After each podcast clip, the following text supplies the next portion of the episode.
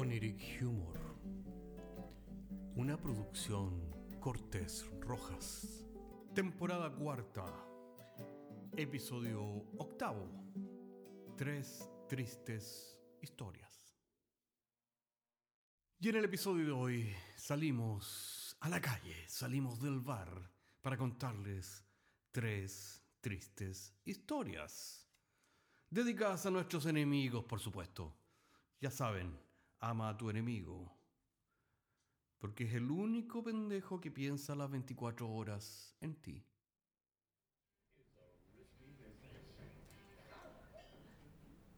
¿Qué está haciendo, abuelita? Oiga, ¿sabe la hora que es, abuelita? Son las tres y media de la mañana y usted todavía viendo tele. ¿Se da cuenta que es porfián? Ay, abuelita, usted me hace rabiar. ¿Sabe? Yo le voy a decir una pura cosa. Esto es un círculo vicioso, abuelita. Porque usted ve tele porque no puede dormir y no puede dormir porque ve tele. Yo le pregunto, abuelita, ¿para qué chucha tiene las pastillas en el refrigerador, en el velador, si no se las toma? Por Dios, abuelita. Bueno, es que a usted se le olvidan todas las cosas, por eso. Oiga, abuelita, ¿sabe qué más? Yo le voy a decir una cosa. Usted se pasa todo el día viendo tele, ¿sabe lo que es eso? Eso no es normal, eso no es sano, abuelita. Y además, cuando no ve tele, sigue pasándose películas, pues. En su cabeza, pues, abuelita, ¿dónde más? Porque la, la, tele le mantiene vivo el miedo, abuelita. Esta la televisión es pura contaminación mental. No me diga que no. Sí, pues abuelita, ¿para qué andamos con cosas? Usted le tiene miedo a los asaltos, le, miedo, le tiene miedo a los portonazos, miedo a, lo, a las protestas, a los delincuentes, a los terroristas, a los mapuches. Oiga, pues abuelita, tiene miedo a todo lo que come porque le puede dar cáncer, miedo hasta lo que respira, pues. Y no, y no es, yo no estoy exagerando, pues, abuelita. Desde que empezó la pandemia que usted no saca, no, no se ha sacado más la mascarilla. Es como parte de su rostro ahora.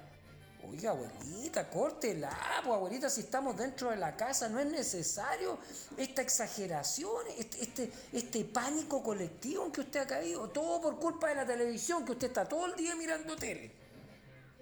Sí, pues abuelita, por lo menos antes usted salía de la casa, ¿se acuerda? Iba a jugar canasta, iba a jugar bridge con las amigas, pero con la pandemia se murió la señora Tila y la señora Flora, pues. Claro, y ahora usted tiene miedo, yo la entiendo, pues ahora ya no saca ni la nariz para afuera, pues abuelita. Pucha la cosa. Ya, pues abuelita, ya, ya, ya, ya, ya. Apague la tele, ya, ya. Córtela con la chacota. Esta es pura contaminación mental, yo le he dicho, pues abuelita. Es puro miedo. Ahora con la, la, la, con la programación actual, las películas de terror se quedaron chiquititas comparados con los noticiarios. Son todos apocalípticos, catastrofistas, apoteósicos, por Dios. Hasta los presidentes tienen cara de zombie y de reptiliano ahora. ¿Cómo no va a dar miedo, oiga? No, pues abuelita. Ahora la, gente con las noticias está toda atemorizada. Y ahora, mire, como la gota que rebalsó el vaso, ahora usted le ha dado por gastar toda la platita de su jubilación, que no es mucha, en lo que llama usted seguridad, porque le compra todas las weas que habla la tele.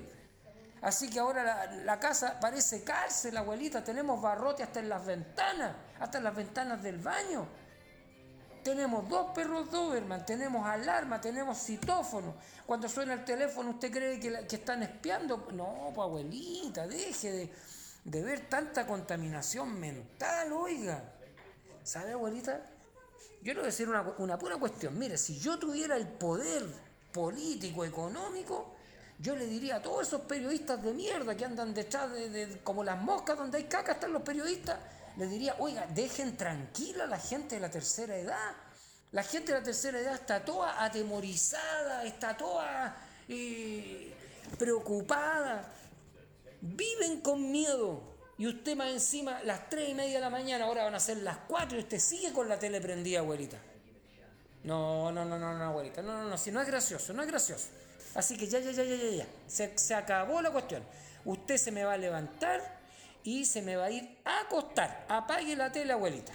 Ya, no sé, yo le voy a ayudar a pararse. ¿Me oyó? Oiga, pues, abuelita. Oiga, usted. Oiga, usted está tan dominada por la tele que ni siquiera pestañea.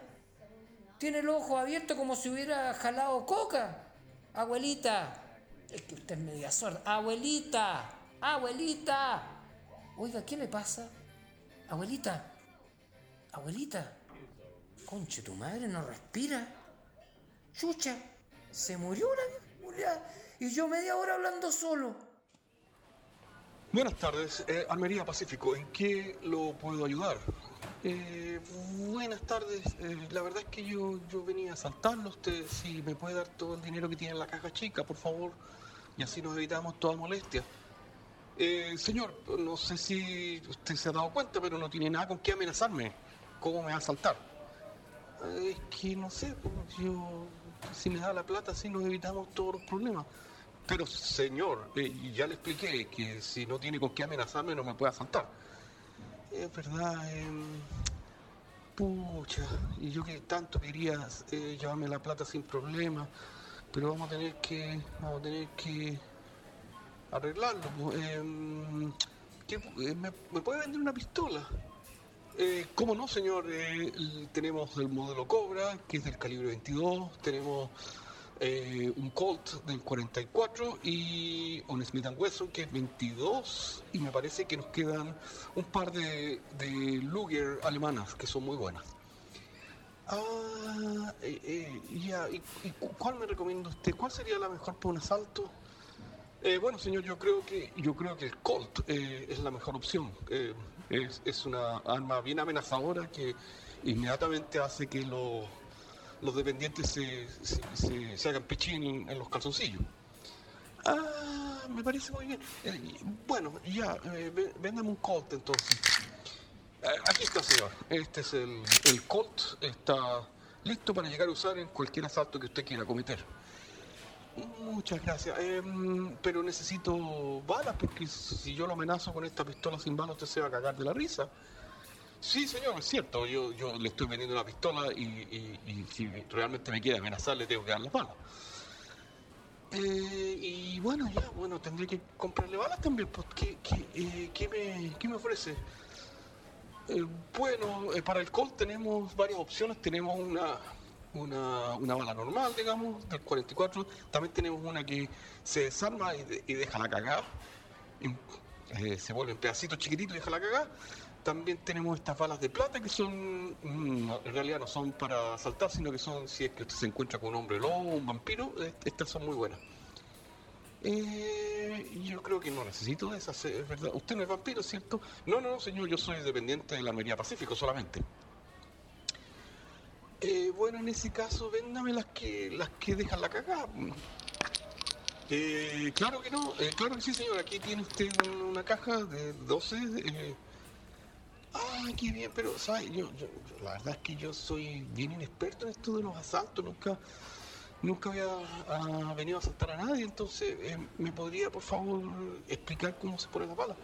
Eh, ¿Cómo no, señor? Eh, eh, aquí tiene usted el Colt. este, este botoncito abre la atrás y aquí ponemos las balas y este mi botoncito le pega un, un empujoncito y aquí tiene todas las balas dentro del Colt y listas para dejarla cagar. Ah, pucha, muchas gracias, señor. Eh, me parece muy, muy, muy, muy, muy, muy bien. Eh, entonces ahora ya tengo aquí el Colt para amenazarlo, pues. Muy bien, señor, me parece perfecto. Así, así el asalto es como corresponde, o sea, con una pistola amenazadora y, y, bueno, yo no me voy a hacer pichí porque yo trabajo en la armería y trabajo con armas, así que no, no. Pero eh, estoy bastante asustado. Eh, bueno, en ese caso, eh, ¿me podría dar el dinero a la caja chica? Eh, ¿Cómo no, señor? ¿Dónde se lo...? Bueno, tengo esta maletita, si me podría poner los billetes acá, sería sería más que más que eh, un favor, digamos, así nos evitamos todo el problema, todo el tema del asalto que es complicado, que, que después usted eh, va a llamar a la policía y todas esas cosas. No, no se, preocupe, señor, aquí, aquí, espérese, de- déjeme abrir la caja chica, aquí tiene, aquí tiene todos los, billetes y, y muy bien, eh, eh, me ha amenazado bastante bien y tiene una pistola que deja la cagada. Muchas gracias por la ayuda, realmente no sé cómo agradecerle tanto. En realidad, bueno, tal vez lo venga a visitar otro día. Eh, ¿Cómo no, señor? Eh, déjeme acá un tiempo porque me dejó en pelota. Eh, espérese un- un- un- una semana donde, donde me vengan a comprar más armas y ahí voy a tener más dinero para, para si quiere volver a venir a asaltarme. Eh, sí, encantadísimo. Me parece, me parece muy bien y muchas gracias por toda la ayuda. Eh, eso, hasta luego. Nos, nos estamos viendo pronto.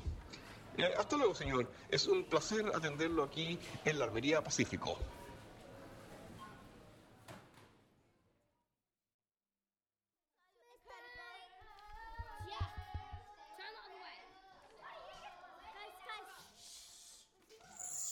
Hola niños, es un gusto tenerlos a todos de nuevo en la escuela. Espero que lo hayan pasado muy bien en sus vacaciones. Sí, señorita, lo pasamos muy bien.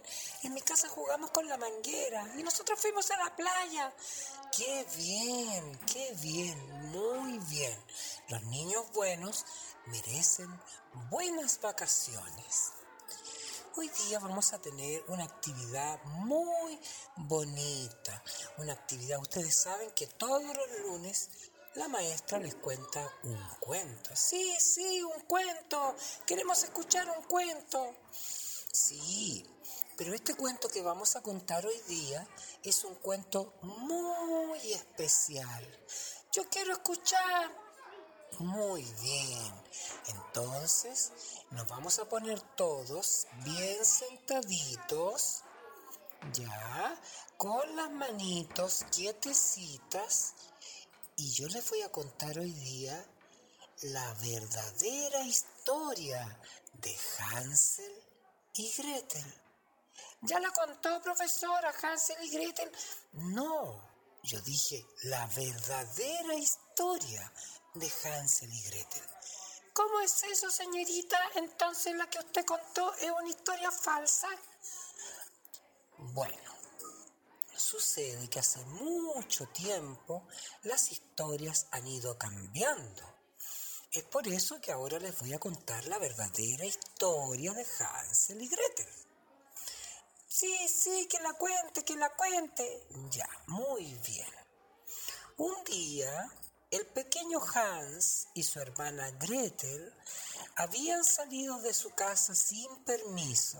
Eso es muy mala, profesora, porque uno tiene que salir con permiso. Sí, sí, uno tiene que salir con permiso de los adultos, de los mayores, de la mamá y el papá. Pero Hansel y Gretel eran muy desobedientes. Así es que salieron a pasear el bosque. A pesar de que el papá, que era leñador, les había dicho, por ningún motivo vayan al bosque, porque en el bosque hay muchas cosas peligrosas. Hay lobos, hay también animales salvajes y también hay una bruja. Pero Hansel y Gretel desobedecieron a su papá. Oh, qué malo, profesora, no nos gusta que, que, que, que desobedezca al papá. Sí, está muy mal, muy mal lo que hicieron. Pero ya ven que hay niños que son muy desobedientes y desobedecen a sus padres. Es el caso de Hansel y Gretel. Yo le estoy contando la verdadera historia de Hansel y Gretel. Hansel y Gretel jugaban en el bosque al monito mayor, a Simón Manda. ¡Ay, yo sé jugar a Simón Manda! Sí, ya, tranquilo, Pedrito, tranquilo. Entonces eh, jugaban muchos juegos. Un, dos, tres, momia es. Muchos juegos que ustedes conocen, ¿verdad? Sí, sí, conocemos esos juegos, señorita. Muy bien. Entonces, sin darse cuenta, se les hizo muy tarde. Se oscureció demasiado rápido y Hansel y Gretel no encontraban el camino de regreso. De manera que Hans le decía a Gretel, no me gusta estar aquí porque tengo miedo. No sabemos dónde vamos a ir ahora. No tengo idea. Está todo tan oscuro. No te preocupes, dijo Gretel. No te preocupes, Hans. Sabremos llegar. Vamos, ten confianza. Y así caminaron y caminaron. Caminaron tanto, tanto, que después de mucho caminar se dieron cuenta que habían llegado al mismo lugar de donde habían partido. Estaban caminando en círculo, señorita. Yo vi una película que era como esa. Sí, estaban caminando en círculo. Eso pasa cuando alguien está perdido. ¿Y qué pasó después, señorita? Bueno, Gretel vio a lo lejos, vio una luz en una cabaña. Oh, ¿y esa luz era de, de, la, de la bruja mala? Sí, así fue como llegaron y golpearon la puerta. Toc, toc, toc, toc. Y la bruja dijo, ¿quién es? Somos Hans y Gretel y estamos perdidos en el bosque. ¿Podría usted ayudarnos? La vieja bruja, que era muy mala, abrió la puerta y dijo, por supuesto. A mí me da miedo la bruja, profesora. Sí, porque era muy fea y muy mala. Entonces, ¿qué quieren, niños? Antes de que los lleve a su casa, les voy a dar unos caramelos. Les di unos caramelos que estaban envenenados. No, no, no estaban envenenados. Estos caramelos tenían una, una característica de esta bruja. Estos caramelos hacían que los niños se durmieran profundamente. Es así que los niños estaban tan hambrientos que comieron, se comieron los caramelos. Estaban satisfechos y les llegó un sueño inmediatamente. Cuando les llegó el sueño, la vieja bruja comenzó a sacarles la ropita. ¡Ay, eso es muy terrible, profesora! Sí, era muy mala. ¿Y saben por qué le sacó la ropita? Porque, porque quería cocinarlos. Sí, quería cocinarlos. Entonces los echó desnudito al horno y les puso una manzana en la boca, como que si fueran dos cerditos. ¡Qué terrible, profesora! Es una historia muy terrible. No voy a poder dormir a la noche. Pero no. Recuerda que esta es la verdadera historia de Hansel y Gretel. Cuando la bruja comenzó a poner el horno a fuego lento, Gretel despertó. Y cuando despertó, abrió el horno. Y cuando vio que su hermano Hans estaba dentro del horno, ella se aseguró cerrando el horno para que su hermano Hans quedara totalmente rostizado. Y le dijo a la bruja, he aquí que mi hermano Hans está en el horno. Yo puedo invitar a mi papá a que comamos todos juntos a Hans. ¡Qué terrible, profesora! No puede ser. Sí, esa es la verdadera historia de Hansel y Gretel. Es mala Gretel porque ella se portó mal con su hermano. No, ella no es mala. Ella es buena porque ella quería mucho, mucho, mucho a su papá. Y no quería que el amor de su papá fuera solo con Hans. Ella quería a su papá para ella solita. Es mala, es mala. No, no. Lo que pasa es que ella era un poquito celosita. Profesora, yo grabé todo lo que usted está hablando, se lo voy a mostrar a mi papá. Pequeño bastardo, no puedes hacer eso realmente. ¿O quieres que te pase lo mismo que le pasó a Hans?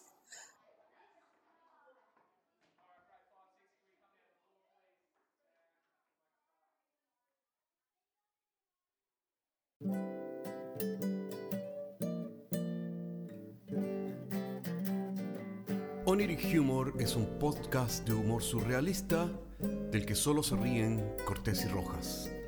Se distribuye con una licencia GNU Pública General. Puedes encontrarnos en iTunes, Spotify y donde quiera que escuches podcasts.